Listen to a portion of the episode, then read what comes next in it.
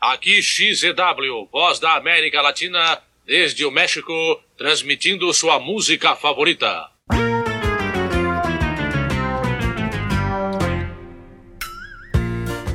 Um grandíssimo olá para todos os membros do Fórum Único Espírito e para você que está nos ouvindo pelas nossas redes sociais. Até que fim, aleluia! Finalmente, depois de quase três meses, aqui está a segunda parte do nosso Fushcast Entrevista. Puxa, Sempre comigo, Lucas de Brito, com o nosso moderador Helenaldo, também com os nossos amigos de bancada Igor e Luiz, na companhia dele, Valete Negro, entrevistando a nossa queridíssima Marta Volpiani. Se você ainda não escutou a primeira parte dessa entrevista, corre no fórum e corre no YouTube, que estão disponíveis lá.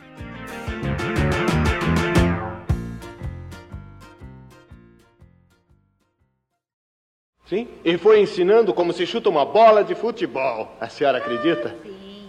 Pois agora eu vou lhe ensinar como é que se deve chutar. Não, escuta, pe- pe- peraí, não, não, não. Gol da Florinda!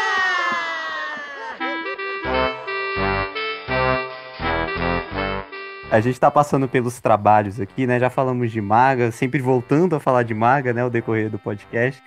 Falamos de Maga, a gente falou de BKS e Gota Mágica. Eu queria que você falasse um pouquinho como é que foi sua experiência na dublagem dos DVDs da Amazonas Filmes, né? Na Gábia. Ai, olha, foi muito legal, viu? Foi muito legal aquela época. Porque a Amazon fez tudo aquilo, fez aqueles blocos e tal, né? E era uma coisa que a gente não esperava, né, que fosse acontecer da forma que foi. Foi uma coisa bacana, foi uma coisa. Eu acho que a partir daí os dubladores. Você vê que Chaves foi uma coisa que marcou época, né? Marcou assim momentos muito decisivos da dublagem. Eu sim, acho. Sim. Porque quando nós fomos chamados pela Amazon para fazer uh, aqueles cinco blocos de DVDs, na verdade eram 52 DVDs, né? É, dividido em cinco blocos diferentes. O Chaves já tinha acontecido, né? De uma forma fantástica. E a Amazon chamou a gente e tal, e nós falamos: olha, a dublagem, é, na época, devia ser, sei lá, quanto que era na época, mas a hora era uma coisa não irrisória, mas uma coisa né, para você ir fazer um trabalho que ia passar uma vez e pronto. Também que valoriza né? o trabalho de vocês, né? Exatamente. Então, é, nós falamos: olha, nós vamos fazer o trabalho, mas a gente só se for numa condição diferente. Né? Vamos fazer um contrato por esse pacote todo e foi legal e a gente negociou um contrato bem bacana na época, que foi dali que a dublagem começou a ser valorizada, sabe? Sim. As pessoas começaram a enxergar o trabalho que a gente faz de uma outra maneira, de uma forma diferente. Eu acho que a partir daí o Chaves começou a ser a ser mais valorizado, a ser visto de uma outra forma. Daí as outras séries, né, que vieram depois, como Simpsons, como outras séries, começaram a ter um tratamento, né, é, é, as pessoas começaram a olhar de uma outra maneira, né, dizendo, olha, uma série dessa, o dublador não pode ganhar simplesmente a hora de dublagem, tem que ter um tratamento diferenciado fomos bastante criticados na época, né, por um monte de gente, dizendo que a gente ia supervalorizar o trabalho. Chamando que, de mercenário, essas coisas. É, né? mas foi completamente diferente. A partir daí, os dubladores de séries começaram a ser valorizados e começou uma outra fase da dublagem que está aí até hoje, né, que foi bom para todos. Muito bom. E desses DVDs da Amazonas Filmes, foi o seu terceiro contato com a Chimoltrufia, porque também tiveram DVDs do programa Chespirito. Exatamente. Como é que foi aí pra você? Então, nessa época, a Chimoltrufia já não me incomodou tanto, porque já tinha passado um tempo. Ah, foi a época que o Gustavo, querido, foi, foi a época que o fã-clube chegou. Eu acho que a partir daí muita coisa mudou, sabe?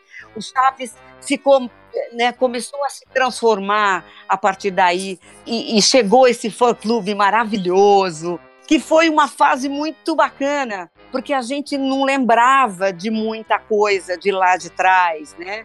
E os meninos chegaram maravilhosos. E a gente às vezes falava uma coisa e eles diziam: não, não, não, não, não, não era assim, não. Não era isso que você falou, não. Não era assim. Então, como é que era? E eles, e eles davam até a entonação pra gente, né? Aí foi melhor. Eu acho que aí eu já relaxei um pouco, a chimotrúfia já não me incomodou tanto nessa época que a gente fez os DVDs.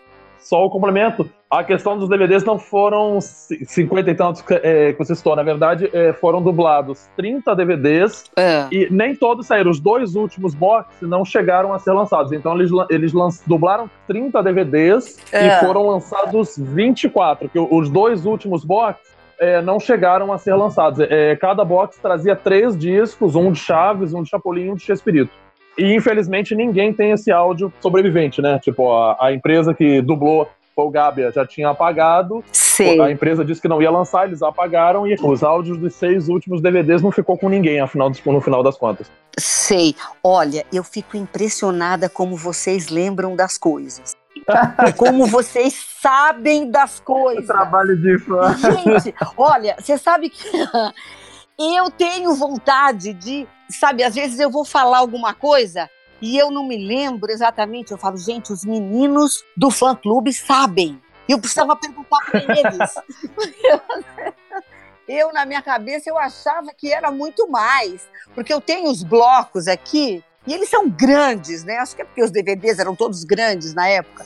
E eu fiquei. É, cada um tinha cerca de uma hora e meia. Isso, e eu fiquei na minha cabeça que eram 50. E você sabe que eu já falei em vários outros bate-papos, eu falei que eram 50. Falei errado todos. Olha que coisa. Agora eu vou anotar isso. Eu não falar mais errado. Mas... Falha nossa aí, né, Marcia? Você sabe que outro dia é impressionante. Queria um currículo meu, eu não sei para quê né? E eu falei, gente, eu já esqueci de um monte de coisa. Ah, mas eu fui lá no Google, puxei, tava tudo lá. Eu falei, olha, que impressionante! Muito obrigado, gente. Vocês sabem que Olha isso, gente. Ah, imagina fazer um currículo puxando seus dados do Google. Currículo? Maravilhoso. Falei, nossa, olha que legal. olha isso. Muito ai, bom. Ai, ai.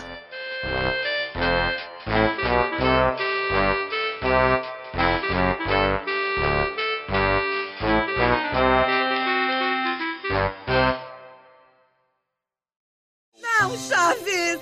O que você fez? Não é justo, professor Girafales.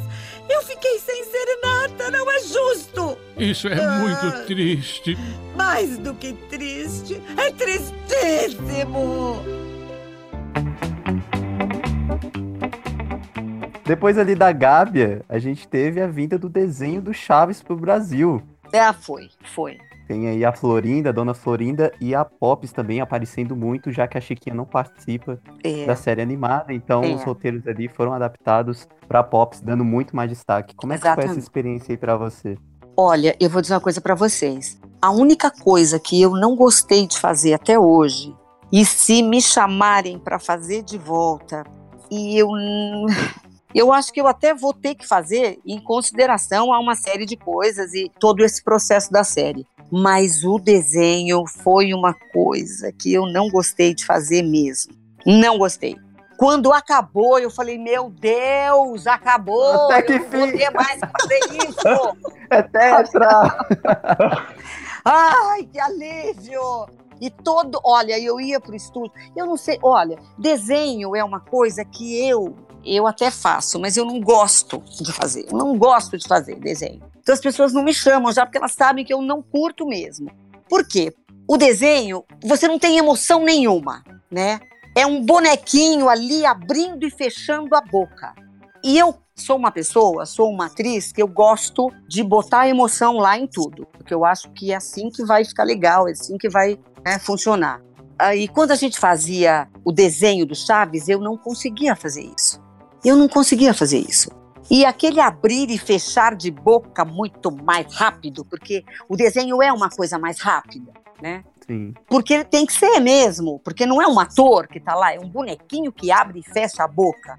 Então, para mim, não foi uma experiência legal, não foi um trabalho que eu gostei de fazer, e eu acho que não foi um trabalho que deu certo, sabe? Não deu certo. As pessoas que assistiam, um monte de gente falava para mim: olha, é, eu, eu não acho que o desenho é legal, eu não acho que isso foi uma ideia boa.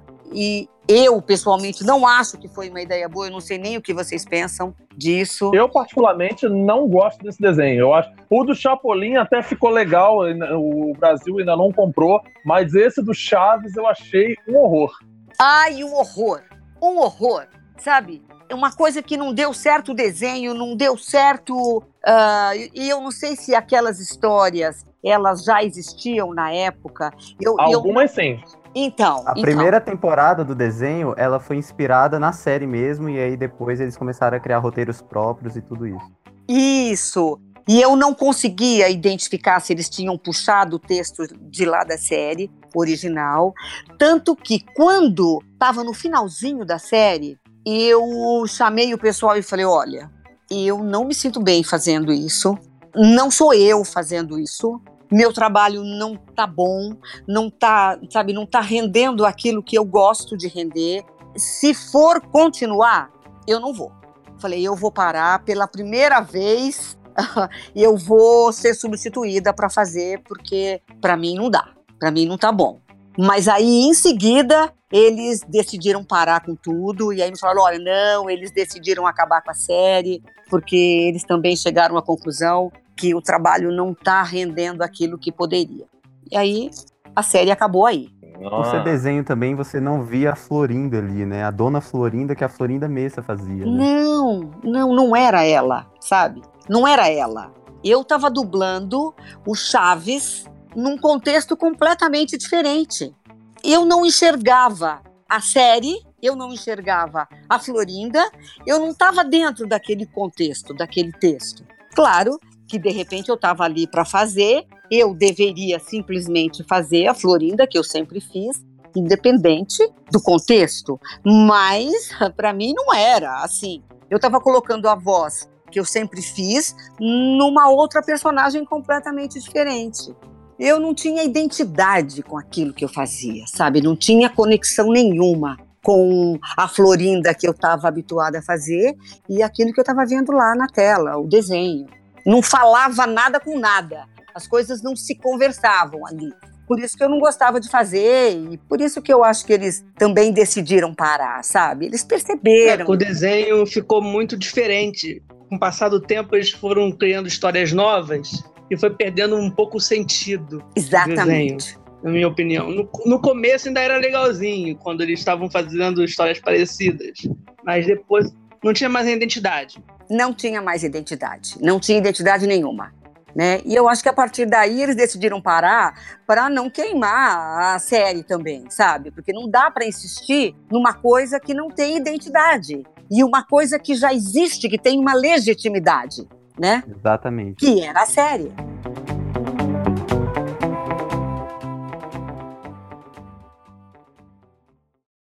Palma, palma, palma, não criemos cânico. Em primeiro lugar, temos que averiguar se realmente se tratava de uma serpente venenosa. Sim, sim. Como era a serpente? Bom, como eu vou dizer, mais comprida que larga.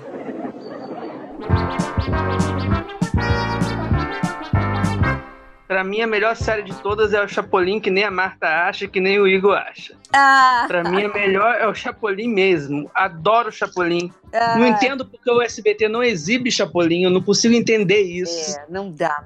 eu implico com o SBT exatamente por isso. Uhum. É o maior motivo de eu implicar com o SBT porque eles não exibem Chapolin. Não consigo entender isso. Não consigo entender. É, não dá mesmo para entender porque de repente eles ficam reprisando Chaves, Chaves massacrando, né?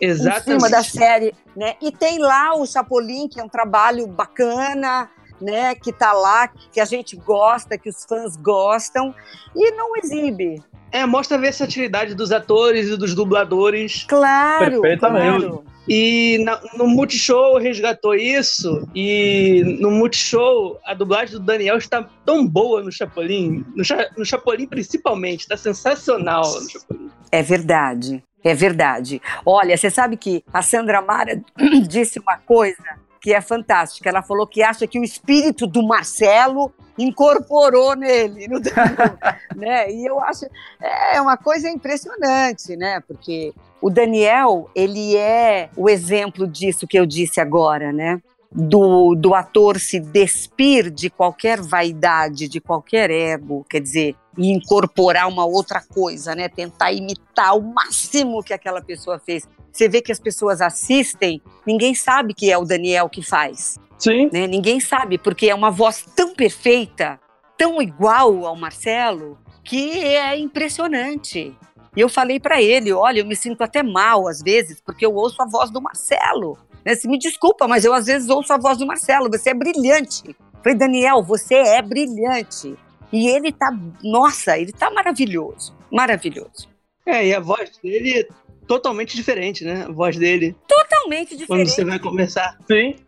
Totalmente diferente. Você viu? É, nossa, não tem nada a ver. Ele foi fantástico. E eu acho que, sabe, o sucesso também agora dessa. se deve muito também a isso. Porque as pessoas ficavam, nossa, mas e agora a voz? E agora a voz, né? Como é que vai ser a voz? Porque a voz do Marcelo é o que. A voz do Chaves, todo mundo espera porque tem essa coisa com a voz do Marcelo, né? Que todo mundo quer ouvir a voz do Marcelo. Sim. Com certeza, com certeza. Né? E, a, e agora as pessoas estão tendo a sensação que estão ouvindo a voz do Marcelo. Sem dúvida. Sim, é, até sobre o. Um, dar um retrospecto aqui do Daniel. É, vou até entrar, inclusive, na, na questão da Rio Sound. Nessa época, eu não lembro mais, acho que foi em 2012. Nem todo mundo sabe dessa história. É. O que aconteceu foi o seguinte: eu tava estúdio, junto com o Stênio e o Peterson. E naquele dia iam se ouvir vários testes para Chaves e Kiko, que na época o Nelson estava naquele impasse né, que não ia fazer, né? E efetivamente não fez. Uhum. Aí eu fiquei no estúdio o dia inteiro com o Peterson e, e com o Stênio, vários dubladores, encaixando dubladores bons, mas que não estavam conseguindo alcançar o tom, não estavam conseguindo. E a gente já estava se conformando que a gente ia ter que escolher ali o, o, mais, o mais próximo, que não era próximo, né? Sei. Conformando já. Não tinha mais o que fazer. A gente ficou o dia inteiro. Tipo, é, primeiro os testes de São Paulo, que ele fez vários, aí trouxe para eu ouvir. Teve um ou outro que até conseguiu alguma coisinha, mas não estava convencendo. Aí já é, faltavam dois para fazer. O primeiro que ia chegar, ele ligou para o estúdio dizendo que mais, que ele tinha feito é, teste em casa, não tinha conseguido é, ficar satisfeito e que ele não ia ter, nem tentar fazer o teste. Sim. Ele falou: bom, então a gente faz o seguinte: falta uma hora e meia para o último chegar, eu não vou esperar, vou ligar para ele para avisar para não vir, vou fechar o estúdio e a gente vai embora. falei: bom, beleza, amanhã a gente se reúne escolhe uma voz aí. É. Aí o Stênio ligou pro Daniel. Falou, Daniel, é, o rapaz que vinha, você não virá mais. E você tá dispensado do teste, a gente vai escolher entre as vozes que a gente tem aqui. Ele virou e falou: Não, eu vou, eu vou chegar mais cedo, eu tô perto do estúdio já, me espera aí. Aí, pô, mais um, menos um não ia fazer diferença, não vamos ficar mais meia hora aqui. Aí ele chegou, eu tava, eu tava conversando com uma pessoa que tava lá fora, quando eu entrei no estúdio, ele já estava fazendo. Eu vi o Stênio e o Peterson, um olhando para a cara do outro. É. Eu falei, gente, eu volto e falei, peraí. Desceu aqui, o Gastaldo tá lá dentro? Ah, e foi assim a escolha. Ele foi o último e nem ia fazer mais. Tipo, mandaram ele ali, sabe? Gente. No dia seguinte, eu liguei pro SBT. Eu falei: olha, já temos o Chaves e tal. Foquem nesse rapaz. Aí dei o nome e tal. Ele, eles ainda pediram um segundo teste com ele, mais uma pessoa que tinha feito. No fim, ele, ele foi aquela coisa ali divina mesmo. Foi impressionante. Gente, eu tô arrepiada com essa história, olha. Eu também fiquei na época. Nossa! Olha, não, mas é, são umas coisas que é o sopro divino mesmo, né? Sim, Porque, sem dúvida. Imagina, imagina você não faz o teste com ele. Putz. Olha, que história fantástica. E eu não sabia dessa história. Pouca gente sabe. É, olha que interessante. Nossa! É incrível. Você vê que o Marcelo, de algum lugar, ah, ele deve. Ele deve ter Ele falado... mandou aquele rapaz lá, rapaz. Ele mandou o Daniel lá, não é possível. Nossa, adorei essa história, adorei. Foi impressionante, na época eu falei, gente, ver, ver a reação do Peterson e do Stênio, um olhando pra cara do outro, eu falei, gente, o que, que é isso? O que tá acontecendo aqui? Pois é, menino, olha que coisa, nossa, incrível, incrível. Essa história, eu vou repetir essa história por aí, viu? Porque essa história é Opa, fantástica. com certeza, merece. Ah, com certeza. É uma história que merece ser contada. Com certeza. Faz parte da nova safra de histórias do Chaves.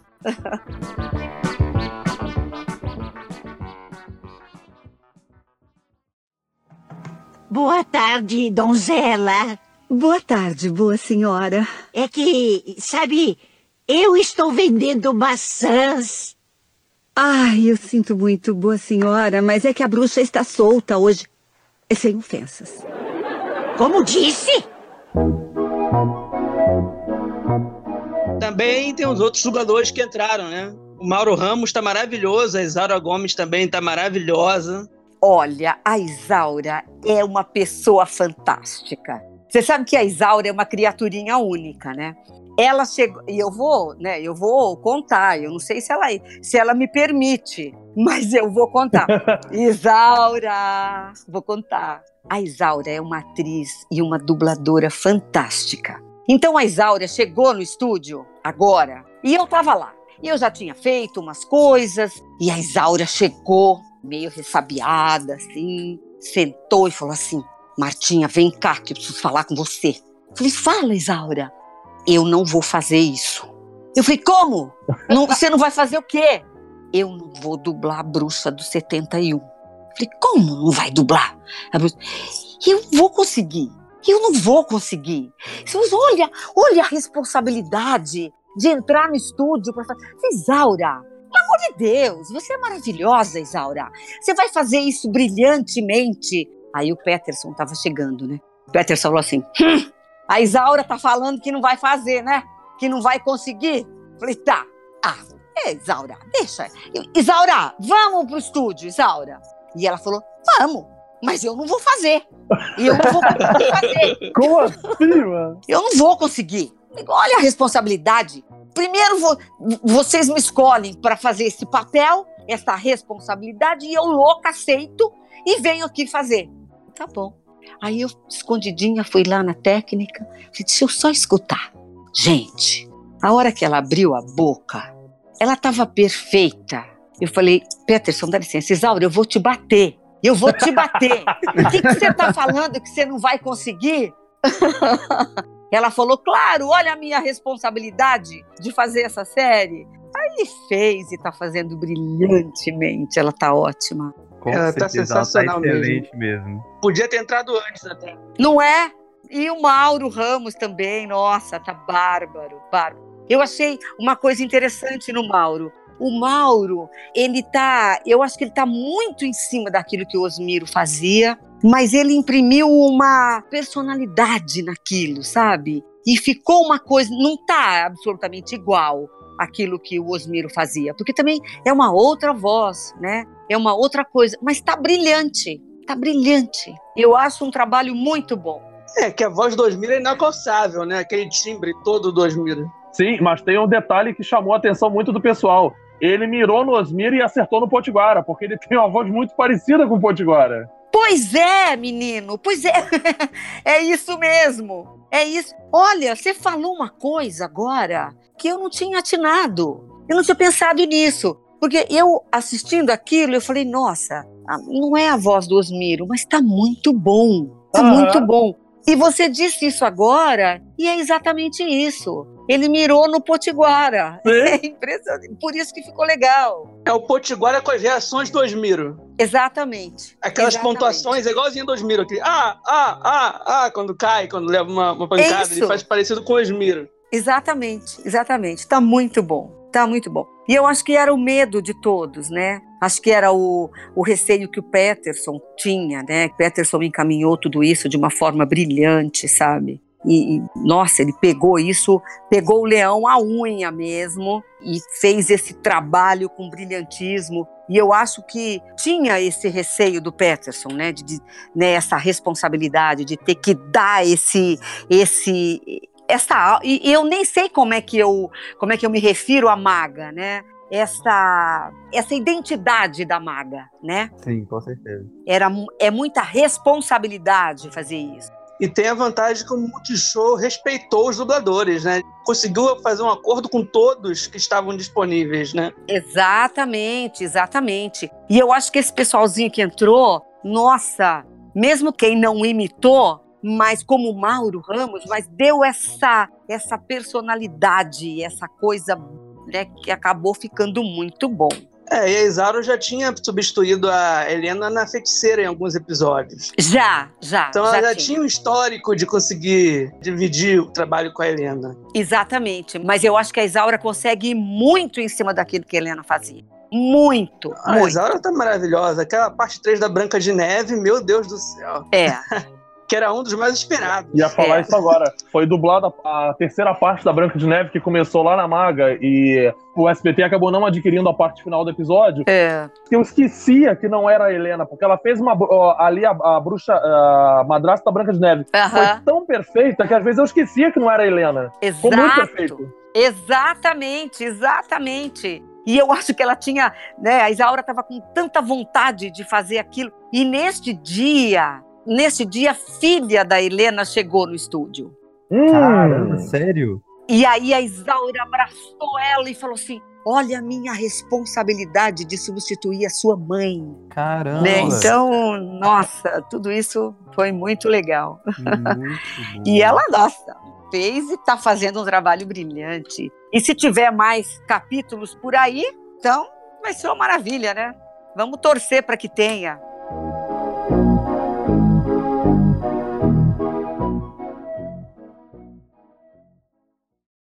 É assim que o senhor me imagina? Sim, dona Florinda. Dois quilos de retalho com osso? Duas pernas de frango? Quê? Dois pés de porco? Como? E um quilo de língua. É, agora é, são as outras séries, né? Ah, acho que eles pegaram o X-Espírito e as outras séries menores que o Bolanhos fez. São inéditas no Brasil. Isso, isso. Eu não tenho conhecimento né, dessas séries, não tenho, não sei. Eu estou ouvindo, né, as pessoas. Talvez você, Edu, até tenha, né, você esteja sabendo de coisas e tal, de séries que possam vir por aí, né? Mas não, é, eu. Por enquanto, eles não têm tratativa para trazer nada. Mas o sucesso de Chaves e Chapolin foi tanto que é, é, capaz deles quererem trazer mais alguma coisa. É, possivelmente, possivelmente. Eu não sei se tem mais alguma coisa inédita de Chaves e Chapolin. Isso é difícil, né? Porque. Tem uma série que eu adoro, que ele fez, que, é, que ele é um jornalista, e que a Florinda é amiga do jornalista, é outra jornalista, que é La Tcharra. Não sei nem como iam traduzir isso aqui. Sei. Olha que bacana, né? Agora, do Chaves e Chapolin, não. O Multishow limpou o acervo que faltava pro SBT. Agora uhum. tem as outras séries. É, só se vier os perdidos, né? É o que eu acho muito difícil. É. Mas é, tem o, o, as outras séries, né? O La Tichara é inédita no Brasil uhum. e tem o restante da série X-Espírito. Porque o que você, você fez da Chimoltrufia, por exemplo, tanto para o SBT quanto para a CNT Gazeta, hum. as últimas seis temporadas, a série foi de 80 a 95. E, o, e as duas pegaram de 90 a 95. De 80 a 89 a gente não tem nada. São 10 temporadas ali totalmente inédito no Brasil. Que a gente não fez, né? Que, que vocês não fizeram, nunca fizeram. Isso. Olha, você tá me dando uma notícia que eu tô ficando em cólicas aqui. Porque eu vou ter mais uma trúfia, né? Com certeza. Mas, gente de Deus, eu vou começar a fazer fono na semana que vem. Opa! Opa! Tem bastante pops também, viu? De 80 89 tem bastante pop. Ah, é? ah não me fale. Porque não tem a Chiquinha. Porque Ai, não tem quase Chiquinha, não tem, não tem um Kiko, na verdade, né? Não tem o um é Kiko. Verdade. Aí a Pop ficou no lugar do Kiko. A Pops e o Ion e o Godines é, é, ganharam status de protagonistas. Aliás, o, o Godines, um marconato maravilhoso também. Tem que falar isso aqui. Gente, tem que falar. Parece o Silton. Parece o Silton. É o Silton. Olha, o Marconato. Bom, o Marconato é maravilhoso em tudo, em tudo que ele faz. E eu brinco com ele e falo para ele que se Deus tem uma voz, a voz do Marconato é a voz de Deus. ele morre de Eu adoro o Marconato. Ele é um, nossa, eu acho que é um dos profissionais mais brilhantes que a gente tem hoje. E ele está fazendo um Godines maravilhoso. Sim. Eu falei para ele, Marconato, você tá o próprio, você tá igualzinho a série da Maga. Igual, ele tá perfeito. Eu acho ele perfeito. Ele tá ótimo. Tá muito bom, muito bom. Vocês estavam falando sobre o programa X-Espírito, a Marta vai poder, se vier realmente o programa X-Espírito pro Multishow, ela vai poder dublar o início da Shimotruff. Então ela vai poder conhecer o personagem desde a origem. Isso é Gente, muito bom olha, eu vou começar a fazer fono, vou começar a tomar chá de todo dia, porque chimoltrúfia e pops juntas. Opa! Eu não sei, eu não sei. Simon Trufe cantando, então, deve ser um horror, né? Pra você ah, fazer pois é. Eu vou... ah! Então, eu vou ter que fazer canto, intensificar as minhas aulas de canto também, pra aguentar esse pique. Ah, é muito engraçada, ela cantando. Não, peraí, pra ah. você cantar, o que você menos precisa de aula de canto. Ah, é, exatamente, porque Simon Trufe canta mal pra burro. Gente! Nem precisa. Aquilo ali é uma traca que. Você tem que desafinar, você não tem que afinar. Pois é. Eu vou ver se eu começo a assistir para decorar. Agora que vocês falaram que gostam, que tá bem, que tá legal, eu vou relaxar e vou vou torcer para que venham mesmo. É muito engraçado, Marta, você falar que fonoaudióloga, chá de gengibre e tudo isso, porque é quase que unânime entre todos os fãs que a sua voz foi a que melhor se conservou nesses anos todos. Exatamente. Ai, engraçado. Sabe, eu acho que tem algumas coisas que a gente tem que fazer para conservar não só a voz, mas tudo, né? Eu tenho a vantagem que eu não fumo, que eu né, bebo socialmente muito pouco, que eu não uso droga nenhuma, não usei nunca. Então, quer dizer, você vai, você não pode judiar da voz dublador não pode fumar, por exemplo. Porque como é que você vai fumar? Você tem que, né? A sua voz é a sua ferramenta de trabalho. Então, como é que você vai fumar? Como é que você vai dormir uma noite mal dormida para ir dublar no dia seguinte? Não dá. Por exemplo, nesse período aí de Chaves, que eu ia encarar seis horas de estúdio por dia, eu, dez horas da noite, estava dormindo. Né? Dormir uma noite legal para você, a sua voz tá legal ah, no dia seguinte. Eu podia, sabe, se você vai numa festa à noite, você, eu, não be, eu não bebia nada se eu fosse numa festa à noite, né, para dublar no dia seguinte. Então eu acho que tem muito disso também. Tem o cuidado que as pessoas têm que ter ao longo, ao longo da vida para, né, preservar né, a voz, o corpo, enfim, né, aquilo que você, aquilo que você vive dele, né? Se a gente vive da voz, a gente tem que preservar a voz. É. Aliás, eu falei outro dia que eu vou pôr a minha voz no seguro. Falei, vou pôr minha voz no seguro. É, porque ela é muito importante, viu? Falei, daqui a pouco eu, a minha voz muda e, e eu quero ser indenizada.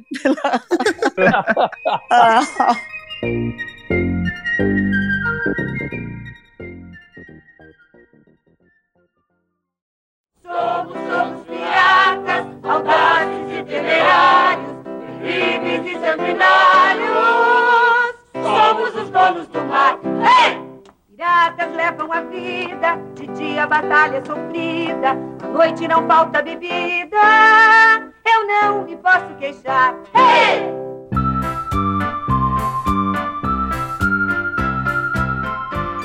Marta, uma curiosidade que eu tenho é. é, que a gente tava falando sobre a Chimoltrufa cantar, né? Inclusive muito mal. É. é que no LP do Chaves, que foi lançado em 89, tem uma música que é um dueto entre o professor Girafales e a dona Florinda, que é, é Quero Viver Dançando, que Isso. você não cantou, você só fez as falas da música. Inclusive também no seriado, que algumas músicas não é você quem canta. A opção foi sua? Como é que foi isso aí?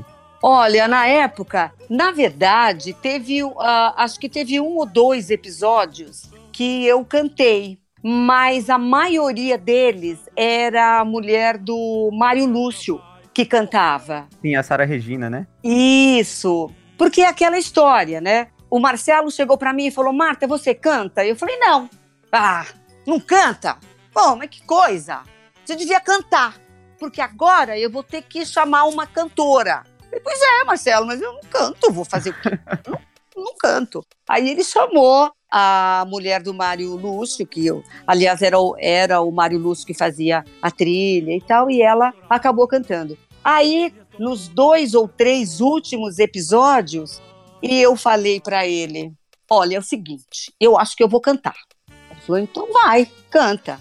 E aí eu cantei num daqueles últimos episódios. E aí, mas eu acho que foi num só. Na verdade, eu nem me lembro qual foi, mas acho que foi num o só. O episódio dos piratas famoso. É, eu acho que foi. Eu acho que foi. Que a gente, a gente espera a parte 3 até hoje e ninguém acha. pois a parte é. 3 do episódio sumiu. Tá perdido lá pelo SBT, com certeza. Televisa mesmo. Não, essa, essa é, esse é um dos episódios que a, a própria Televisa não possui mais não distribui mais. Sim. E a gente conseguiu uma, uma gravação de você anunciando a parte 3. Ai, que legal. Só que a parte 3 a gente não achou nada, nunca não achou nada. E só saiu pro VHS, inclusive, essa, esse Nossa, anúncio só saiu pro VHS. Que interessante. E a gente deve ter feito, com certeza. Você diz que a, a, a parte final, essa parte final, na verdade, ela já tá perdida há muitos anos. Pode ser que o SBT tenha recebido na época, mas dizendo isso, porque ela está perdida há muitos anos que a Televisa não distribui mais. Assim é. como vários outros a Televisa não sabe que fim levaram. Já foram cobrados, eles dão respostas vagas, às vezes nem respondem. E a série de 50, 60 episódios que estão realmente desaparecidos. Sei. Olha, você sabe que eu não sei, eu sempre fiquei com. Eu sempre penso que na época teve uma, uma grande enchente lá lá no SBT. Teve uma grande enchente, que a gente saiu até de carro de corpo de bombeiro e tal. A, a água entrou nos estúdios, foi uma coisa terrível. E eles tiraram o material para fora. Uma... E eu, às vezes, imagino, eu falei, caramba, pode ser que nessa enchente algumas coisas tenham, sabe, se perdido realmente, porque muita coisa se perdeu. Eh, cenário, é, sabe, guarda-roupa, um monte de coisa. Então, não sei, talvez nessa, nessa enchente tenha se perdido alguma coisa, pode ser. Sim, também. Eu sempre achei que vocês tinham dublado tudo e que agora tá redublando porque perderam. Na minha opinião, eu acho que vocês dublaram praticamente tudo na época, porque teve muito tempo para fazer. Exato. Olha, eu, eu, eu, às vezes, agora, fazendo a série agora, tinha alguma coisa que eu imaginava que eu. Eu falava, nossa, eu já fiz isso. Eu já fiz isso. E algumas coisas que eu dizia isso, não fiz. Mas uh, tinha muita coisa parecida, né? Tinham muitos, tinham muitos episódios parecidos. Então, muita coisa que a gente achava que, que já tinha feito e na, e, na verdade, não tinha feito. Né? Eram, eram coisas inéditas. Ou tinha feito a outra versão do episódio, né? Exatamente, exatamente. Mas aí tem muitos episódios que eles regravaram várias vezes também, histórias parecidas. Claro! Pode ter sido isso também. Exatamente. Mas eu ainda acho que teve muita coisa que se perdeu mesmo. Que tinha dublagem da Maga e se perdeu no meio do caminho. Eu também acho. Eu, eu também acho. E eu tenho a impressão que, sabe, naquela época eles, é, não, eles não tinham as condições adequadas para condicionar as fitas, sabe? As fitas, elas não tinham uma qualidade como a gente tem hoje e tal. Era, sabe, VHS, que com o tempo ela devia sofrer desgaste e tal. Que eu tenho aqui fitas, sabe, uh, gravadas na, na época que eu acho que não tem mais nada na fita. Já acabou, né? Ou você passa para DVD e tal, ou o negócio não existe mais. Então, acho que muita coisa não existe mais por isso, né? Porque os anos se passaram. Infelizmente. É, com certeza. E uma coisa também que alguns atores falam é que no início, lá, os episódios mais antigos, é. a Televisa fazia, como era um material muito caro, fazia reaproveitamento de fita. Então algumas coisas foram apagadas. Olha, exatamente isso. Lá no SBT, que era TVS na época, acontecia muito isso. Uhum. Acontecia isso demais. Eu acho, eles gravavam coisa em cima de coisa gravada, sabe? A novela gravava capítulos em cima dos capítulos que já tinham ido ao ar. Então, claro que devem ter gravado coisa em cima do Chaves. Por isso que, se, que alguma coisa se perdeu. Sim, sim claro, a gente tem claro. essa teoria também. É, porque a gente também tem dublagens perdidas, né? Exatamente. A gente tem gravações de fãs na época que disponibilizaram na internet depois. Inclusive, a gente tem dublagem perdida que a gente nunca ouviu, assim, os fãs mais novos, né, de, dos anos 90 pra cá, que a gente nunca ouviu também. Então a Olha gente também que... desconfia dessas coisas. Que incrível, gente, que incrível. É, eu consegui achar uma do Chapolin. Ah! Eu consegui achar uma do Chapolin do Pirata, do Pirata Alma é Negra. mesmo? é, é, foi passada até 90. Nossa! Depois trocou a dublagem. Ele catou fita aí de colecionador e conseguiu achar uma dublagem que substituída há mais de 20 anos. Gente, nossa! Só tá faltando achar uma do Chaves, que ninguém acha de jeito nenhum. Pois é. Bora vai, vai. Algum dia alguém vai abrir uma gaveta e vai puxar um negócio desse. Vai dizer, olha, tá aqui e tal. ah, porque...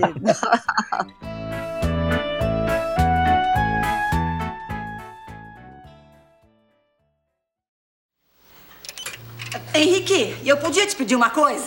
Claro, Jenny, fala. Bom, é que amanhã vai ter greve de ônibus. E eu, pra chegar aqui oito e meia da manhã, eu tenho que sair de casa às seis da madrugada. E eu não vou largar meus filhos na escola essa hora, né? Porque como é que eu vou largar os moleques lá sozinhos? A escola só abre às sete, eu não sei o que fazer, Henrique. Ah, tem uma ótima ideia, Jenny. Por que você não faz o seguinte? Amanhã você chega ao meio-dia, horário de almoço, você traz seus filhos, brinca com ele até às três, e daí vai embora às três, antes do horário do trânsito. Você tá brincando, né, Henrique? É claro que eu estou brincando, Jenny. Embora não pareça, eu tenho um senso de humor. Então amanhã no mesmo horário de sempre. Geni. Grosso.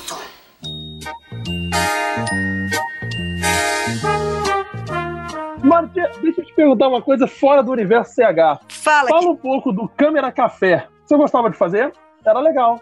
Nossa, você sabe que aquilo foi um programa fantástico. Ah, o modelo, ele é, na verdade, francês. O texto original é francês e ele, é, esse texto já foi feito no mundo inteiro, quase, com sucesso absoluto, absoluto. E ele é tipo BBB, sabe? Que ele, ele foi feito assim quase que no mundo todo. E aqui no Brasil nós ficamos um ano no ar, na verdade. É, gravamos acho que 700, uh, 700 esquetes, né? Que eram esquetes curtas, uhum. de um minuto e meio cada uma. Mas aquilo é fantástico. Aquele humor é maravilhoso. Olha, você sabe que era o maior ibope na época, era uma coisa maravilhosa. Aquilo passava um minuto e meio antes da novela, um minuto e meio antes do jornal. Ele era meio que um elo que ligava uma coisa à outra. E nesse um minuto e meio dava picos de 11 de audiência, 12 de audiência. E era uma coisa fantástica. A gente ficou um ano no ar, praticamente, e depois o Silvio resolveu tirar do ar e a gente nós não entendemos por quê, uma coisa, aliás, a gente muita coisa a gente, a gente não entende por quê, porque era, a ordem, né? era uma audiência fantástica e depois daquilo, depois que saiu do ar, muita gente tentou fazer, porque o modelo existe, o programa existe, ele é um programa testado, é sucesso, é sucesso, mas o Silvio Santos, ele na época detinha os, os direitos, como eu acho que ele detém até hoje, porque muita gente já tentou fazer e não consegue. Eu acho que ele, talvez ele fique com isso até vencer e depois alguém vai lá e faz em que nem a, a Multishow fez, né? Que nem o Multishow fez com o Chaves. Porque... graças a Deus. E eu só espero, graças a Deus. E eu espero que a hora que isso vencer, alguém vai lá e pega, me chame para fazer. espero estar tá bem para fazer, porque eu amava fazer aquilo. E... Era maravilhoso, adorava também. É, era um humor maravilhoso. E você sabe de uma coisa, sabe assim, curiosa? Depois que eu fiz o Chaves, as pessoas começaram a me chamar para fazer a TV e tal, e outro, baseado no humor. Dizia assim: não, a Marta é uma atriz cômica. Eu dizia: não, eu não sou cômica, eu não, sei se eu sou cômica. E aí eu ia e fazia. Aí o cara dizia: não, você é uma atriz cômica. Eu dizia: não, eu não sou cômica, eu sou uma atriz e eventualmente a gente faz alguma coisa. Mas eu fiquei meio rotulada com essa história. Incrível. É, Chaves, né? Chaves faz muito, faz muito sucesso, então é, puxa gozado. mesmo pro lado cômico. É, incrível. Mas aí, Câmera Café foi maravilhoso, foi fantástico. E tinha um elenco também, nossa, bárbaro. É, Márcio Ribeiro, né? É, o Márcio, né? Que depois ele faleceu. Sim, é... tinha aquele rapaz que dublou, dublou Fantástico Mundo de Bob. Eu tô esquecendo o nome agora, que eu acho ele muito bom também. Olha, ele é meu amigo maravilhoso. Ele é Sérgio é Rufino. Amigo... Sérgio, Serginho, Serginho Rufino, que tá em todos os musicais aí agora. Fantástico. É maravilhoso esse cara. Ele é maravilhoso, maravilhoso a Lara, fantástica, a Viridiana Toledo. Era muito bom. Nossa, era maravilhoso. Tinha um... Eu também não entendi porque saiu do ar, também não consegui, não, não entendo até hoje. Eu não entendo até hoje, sabe? Mas isso era uma coisa comum lá. Na época que a gente fazia novela também era assim. SBT é sempre assim. É, sempre assim. E eu me lembro que a gente fazia uma novela e ela estava bem e tal, estava uma coisa legal. E um dia a gente estava no estúdio, gravando, no estúdio, no meio da cena, não era assim, entre um capítulo e outro, no meio da cena. Entrou um mensageiro e disse assim: Olha, vocês podem parar, porque a novela, a novela acabou. Como? Como acabou? Nós estamos no meio da cena? Não, não, acabou. Nós vamos tirar do ar. E tirou do ar a novela. Disse, mas, mas por quê? Não, não, porque a casa decidiu tirar do ar. Então a gente já, a gente já sabe, né, que eles têm uma. Que novela foi uma... essa, você lembra? Ai, não me lembro. Curioso não isso, me lembro agora. Curioso. Tirou a novela do ar, tirou. Não sei. Dava que audiência que a novela? Dava, dava, mas é. Não tem lógica, né? Não tem, não, tem lógica, não, como sempre. Não tinha, não tinha. Câmara Café foi assim também. Nós terminamos o ano, né? Assim, com um sucesso absoluto. Aliás, o Jacques Lagoa dirigia. E o Jacques Lagoa é um grande ator e um diretor brilhante. E ele, né, graças a ele, eu acho também, né, que Câmara Café virou aquela maravilha que foi.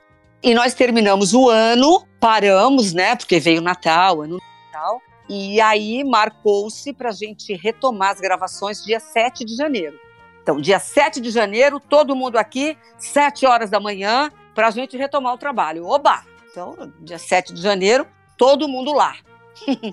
todo mundo lá, 7 horas da manhã, para ter a notícia de uma pessoa que diz: olha, nós paramos, o Câmara Café para por aqui, porque. Ah, mas por quê? Não, porque a casa decidiu parar.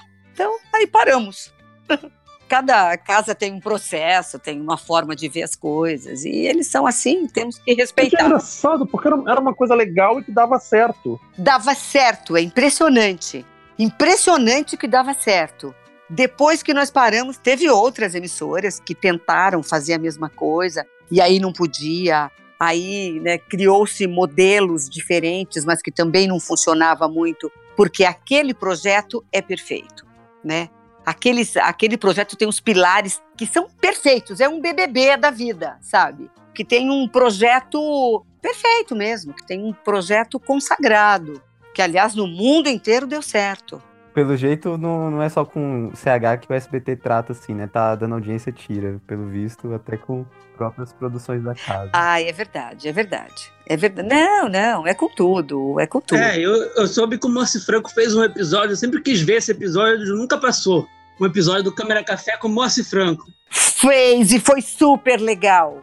Nossa! Pena que nunca passou, né? Nunca, nunca, não, nunca, não me lembro. E ficaram, assim, eu não sei quantos episódios é, que a gente fez que não foram ao ar. Eu falei, é, quem sabe daqui 20 anos eles resolvem botar no ar de novo. Gente. É, teve uma série do Golias com o Moacir Franco que demorou cinco anos é, para é. entrar e quando o Golias morreu tinha 20 inéditos. Dois ainda estão até hoje inéditos. O Moacir achou lá no estúdio e postou. Senão nunca a gente ia ver. é bem, bem zoado. É verdade, é verdade. E foi brilhante, foi brilhante. O Moacir Franco, todo dia a gente tinha um convidado diferente, sabe? E não todos os dias, mas a gente tinha sempre. E, e os, os textos perfeitos, né? Os textos perfeitos. Tudo funcionava, tudo. O cenário, o texto, uh, tudo, tudo. Era maravilhoso. Gente, eu já, eu já li uma história uma vez, é, é, é, o modus operandi do Silvio. Eu li uma história uma vez que ele contratou uns meninos, aí, uns universitários, para fazer uma pesquisa, é. não lembro de quê. Eles fizeram todo um trabalho enorme. O Silvio Santos foi, pagou a eles, agradeceu, mas disse que não ia mais usar nada daquilo. pois é. Tipo, o modus operandi do cara, velho. Tipo, o cara é, é louco. Pois é, pois é. É que, na verdade, eu acho que, sabe, ele é um, um empresário brilhante, né? Tem Sim. vários negócios e tal. Então, a TV dele funciona como uma vitrine, né? Para todos os negócios dele. Então, eu acho que o, que o que se faz na TV não é o mais importante, né? O mais importante são as empresas dele. E a TV é uma coisa que ele adora fazer, que ele faz brilhantemente bem. Então, talvez não tenha a mesma importância para ele, né, aquilo que é produzido lá dentro, né, dos negócios todos que regem aquele império. Então, é uma forma dele pensar, né? Essa fórmula tem dado certo na vida dele, tanto que ele é o que é. Sim. Eu acho que a coisa funciona assim lá. Basicamente isso. É o modus operandi dele é o modus operandi dele. De repente. Eu acho que podia ser mais organizado, né? Mas... Podia, podia. É assim, ah, dá Ibope? Ah, dá. Ah, o programa é legal? É. Tá tudo certo? Tá. Mas quem é o patrão? Quem manda aqui? então falei para tirar do ar, tira do ar. A última palavra é dele. Né? É mais ou menos isso que acontece com o Chapolin. É, exatamente. Dá mais audiência com o Chaves e sai do ar toda hora. É, exatamente. E é o carro-chefe é o que sempre volta quando alguma coisa capenga. Né? Exatamente. Exatamente. Tem que puxar a audiência, bota o chave.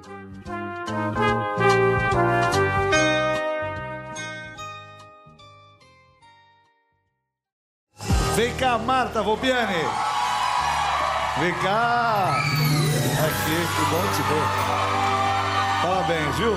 Parabéns. As duas não se conhecem, não se conhecem, né?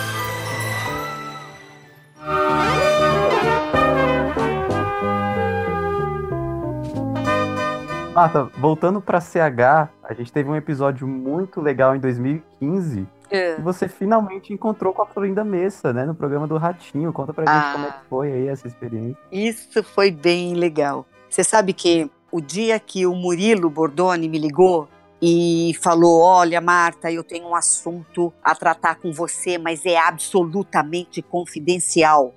Você tem que me jurar que você não vai falar para ninguém. Eu falei: Murilo, eu não preciso te jurar. Eu não vou falar para ninguém. Você pode falar. Aí ele falou: Nós estamos trazendo a Florinda Mesa para cá e vamos organizar um encontro dela com você, mas ninguém pode saber. Eu falei: Ah, meu Deus, eu já comecei a tremer ali, né? Eu falei: Você vai fazer um encontro meu com a Florinda? Pelo amor de Deus, vou, mas fala baixo. Fala baixo. Eu não queria nem falar por telefone isso. E aí a gente começou a agitar tudo e estava chegando o dia e as pessoas não sabiam e nada e, e, e, até que chegou o dia ele falou olha eu não quero que a Florinda saiba eu não quero que ela te veja eu não quero nada. E aí chegou e antes eu eu aqui na minha casa falava gente eu dublo a Florinda há quanto tempo? Esta mulher é uma é, é minha amiga é minha sei, eu conheço ela né, há 30 anos. Eu preciso receber esta pessoa de uma forma muito bacana, muito legal, né? E aí eu falei, pensei, eu preciso comprar um presente para ela, porque eu não vou chegar perto dela de mãos vazias. Eu preciso marcar esse nosso encontro de alguma maneira. Aí comecei a pensar e falei, quer saber? Ela vem de um outro país, eu vou, eu vou comprar uma pedra brasileira para ela para que ela tenha uma lembrança né, do país, para que tenha uma coisa representativa, para que ela lembre desse momento. Aí fui numa, numa casa de pedras brasileiras, comprei um cristal maravilhoso, lindo. E aí eu soube que ela adora, que ela tem assim várias coisas assim na casa dela. E o encontro foi muito emocionante. E a gente só se encontrou ali no palco, que ela não sabia que eu estava lá. E aí nós saímos juntas do palco e sentamos num canto e ficamos um tempão conversando. Fechamos a porta, né? E era um, foi um momento aí muito, muito emocionante mesmo. Que a gente falou sobre várias coisas e ela me disse que ela já tinha me ouvido dublar, que ela, que ela fez questão de ouvir, disse que eu, ela falou, olha, eu vou dizer uma coisa para você, de todos os países que eu já fui dublada, você é a melhor dublagem da Florinda. Olha. Você é a que melhor me representa. Quando eu assisto, eu me vejo fazendo aquilo. E aí, nossa, eu chorei muito, se abraçou. Ah, Foi um momento muito bacana. E aí ela me convidou para ir para lá, para casa dela. Ela falou: "Eu faço questão que quando você for para lá, você fique na minha casa. Quero hospedar você". E nossa, foi um papo incrível. Nossa, sensacional, Mar. É, e aí ela já estava indo embora e a gente não se viu mais. E acabou que eu não fui para lá, mas eu ainda ainda quero ir para lá para estar com ela de novo. Ela estava passando por um momento muito delicado, que foi logo depois da morte dele, né? Foi uns quatro meses depois, se não me engano. Isso, e ela estava fragilizada, estava, sabe, se via no olho dela que ela estava sofrida pra caramba. E, e, a gente nem falou sobre isso, ela só falou: olha, eu queria estar melhor, mas eu estou passando pelo pior momento da vida. Perdi a pessoa que eu amava, perdi o homem que viveu comigo a vida inteira. E, nossa, foi, um, foi, foi muito emocionante. Uma coisa que eu vou levar comigo para sempre. Muito bonito. Eu tava assistindo a entrevista de novo, né? Principalmente nessa parte que você apareceu. É. Por, por causa daqui, né, que a gente ia gravar e tudo, reassistindo, na verdade. Hum. E ali foi tudo muito rápido, né? Mas agora você contando que vocês conversaram ali é, nos bastidores e tudo, isso daí é sensacional mesmo. Ah, foi muito legal, foi muito legal.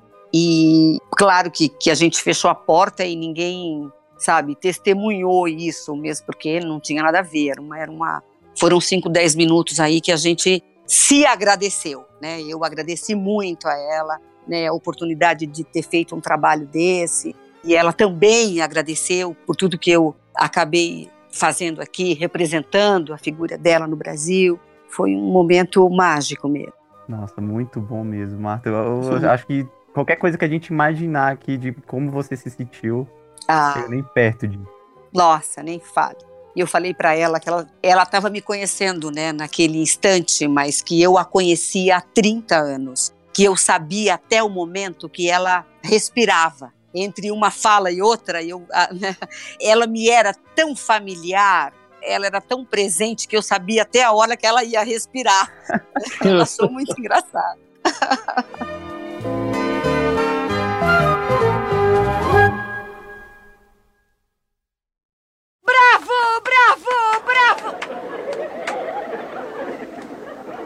Bom, eu tenho o direito de aplaudir, não? Mas é claro, dona Florinda, mas é claro.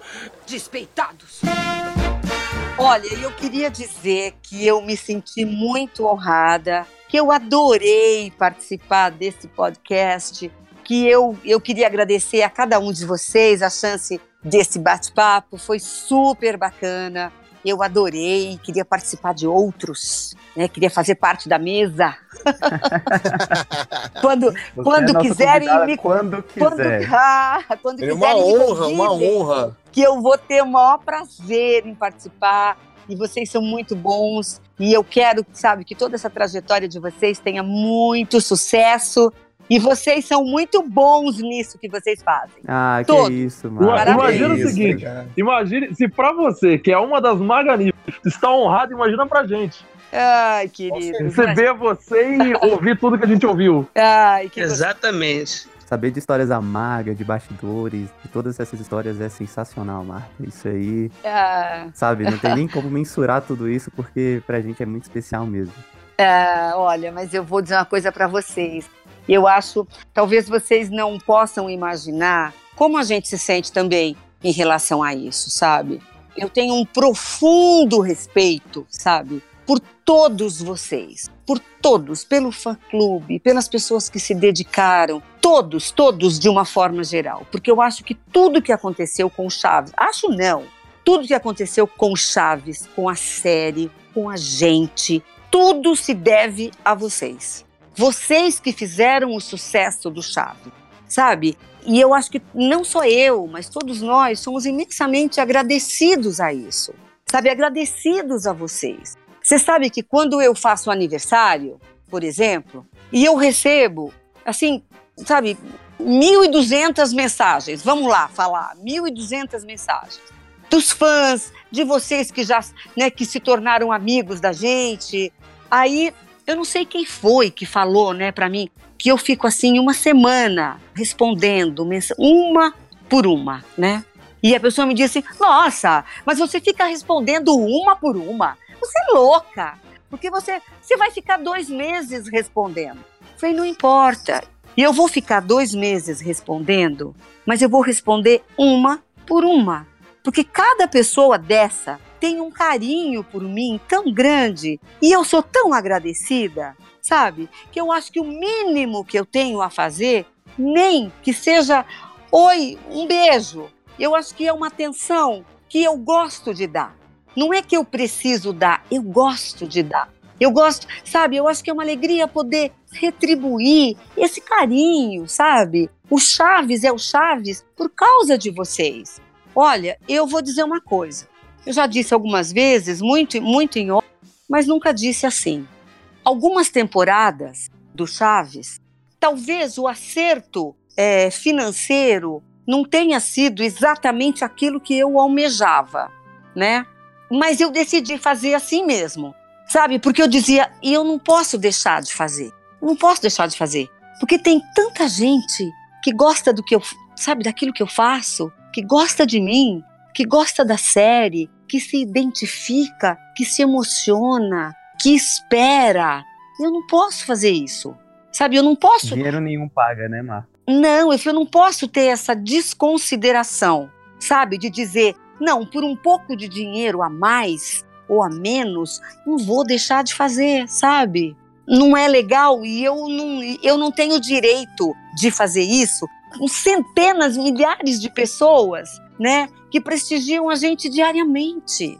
Né? Então, então, então, muito obrigada, gente! Que eu amo vocês! Gente, quer que a gente chore Agora quem sem palavras aqui fui eu, gente. Tô ouvindo isso aí. Não sei nem o que dizer. Cara, eu, eu também nem sei o que cara. dizer, de verdade. Em nome de todo o Fuscast, em nome de todo o Fórum Único Inscrito, em nome de todos os fãs, a gente agradece muito por ser essa pessoa maravilhosa, por ter todo esse zelo e esse carinho conosco. A gente agradece muito mesmo, Marta. Muito obrigado. Ai, queridos, muito obrigada a vocês. E eu espero que tenhamos oportunidade de outros papos, de outros encontros. Com e eu estou aqui à disposição para qualquer hora, para o que vocês precisarem. Com alegria grande. Muito obrigado. Agradecemos muito. Obrigada, queridos. Lucas, você, meu filho, meu filho caçula chama Lucas. Olha, Olha. Olha. Mas, Lucas, você é brilhante comandando esse podcast, brilhante mesmo. Elinaldo, você, querido. Igor também, Luiz Paulo, maravilhoso, Eduardo Gouveia, não preciso nem falar, né? Tudo aquilo. E olha, um beijo em cada um de vocês, adoro vocês, estou aqui e quero participar de outros. Opa, mais do que nunca, um beijo no seu coração, te amamos demais. Também. Tá? Também amo todos vocês. Muito obrigado, Marta. Vou dormir mais feliz hoje. Me sinto muito realizado. obrigado mesmo, cara. Eu tava conversando com o Igor em off aqui, enquanto a Marta tava falando, né? Pelo WhatsApp, falando: é. Cara, eu tô escutando essa entrevista com um sorriso no rosto. eu também. Ah, que lindo, que lindo. Olha, pena que você não tá me vendo, porque eu também tô com um sorriso ah, no rosto. Oh, todo mundo chorar, vamos acabar esse podcast, todo mundo chorando. Ai, que delícia! Marta, muito obrigado mais uma vez. Eu quero agradecer muito, mais uma vez, em nome de todo o fórum, em nome do Fuscast. A gente agradece muito a sua presença. É de muito valor pra gente. Eu fiz questão do primeiro programa de 2019 ser essa entrevista com você pra gente começar com o pé direito, pra gente começar de uma forma muito especial. Quero agradecer também muito o Valete, que ajudou a gente nessa empreitada. Ele Opa. que foi a ponte aí entre o Fuscast e a marca. Uhum. Muitos agradecimentos também ao meu amigo Helenaldo, que faz aí a parceria comigo pra gente comandar esse podcast juntos. Ao Igor, que é a nossa figurinha carimbada, tá sempre aí com a gente. Ao Luiz Pancada também. E claro, a você ouvinte, porque se não fosse você, o Fuscast não seria possível. Então, muito obrigado. Últimos lembretes aqui, viu? Se você ainda não se inscreveu no nosso canal no YouTube, corre e se inscreve. A gente atingiu a marca de um milhão de inscritos agora no final de 2018. Estamos com quase um milhão e meio. Então quero agradecer cada um que nos ajudou a atingir essa marca. Quero também te convidar para fazer parte do nosso Fórum Único Espírito, caso você ainda não tenha se cadastrado. Mais uma vez, chavesechapolin.com.br. As portas estão sempre abertas para você. E por último, não deixe de ver também o nosso parceiro, ou melhor, escutar o nosso parceiro, o Bar do Podcast, podcast muito bem feito pela galera do Bar do Chespirito, que inclusive vai estar aqui em breve com a gente, viu? O link tá aqui na descrição. Esse foi o primeiro Fushcast entrevista com a nossa queridíssima Marta Volpiani. Ouvimos aqui histórias sensacionais que a gente só tem a agradecer mesmo. É isso. Um grande abraço e até a próxima. E não se misturem com essa gentalha. Aê! Ah! Muito bom. Ah, beijo.